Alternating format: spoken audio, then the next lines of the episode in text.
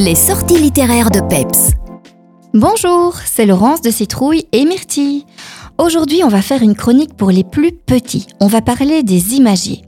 Les imagiers, pour rappel, ce sont des livres qui associent un mot à sa représentation.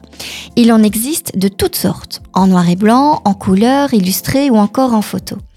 Ils servent à développer le vocabulaire, découvrir les premiers mots, éveiller l'enfant sur des thèmes bien précis, faire des associations avec le monde qui l'entoure.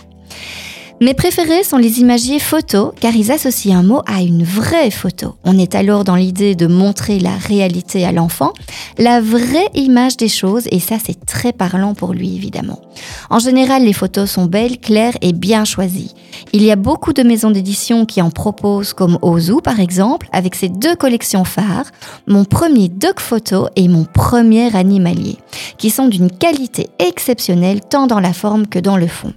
Mon premier doc photo est conçu pour les plus petits, une grande photo par page associée au mot, tandis que la collection Mon premier animalier ajoute en plus deux petites phrases explicatives qui ravira les plus curieux.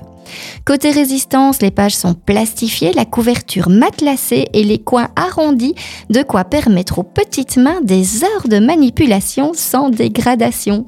Côté thème, il y a de quoi faire entre les différentes familles d'animaux, les véhicules, les saisons. Le quotidien de l'enfant, c'est presque 40 thèmes différents à mini prix que vous pourrez collectionner. Pour commencer, vous craquerez peut-être sur les deux derniers tout juste sortis, les animaux de la ferme ou les animaux minuscules des airs, ou bien alors sur celui consacré aux animaux de Belgique. Allez, je vous laisse mijoter ça. À la semaine prochaine. Les nouveautés littéraires vous ont été proposées en collaboration avec Citrouille et Myrtille à Vielsalm.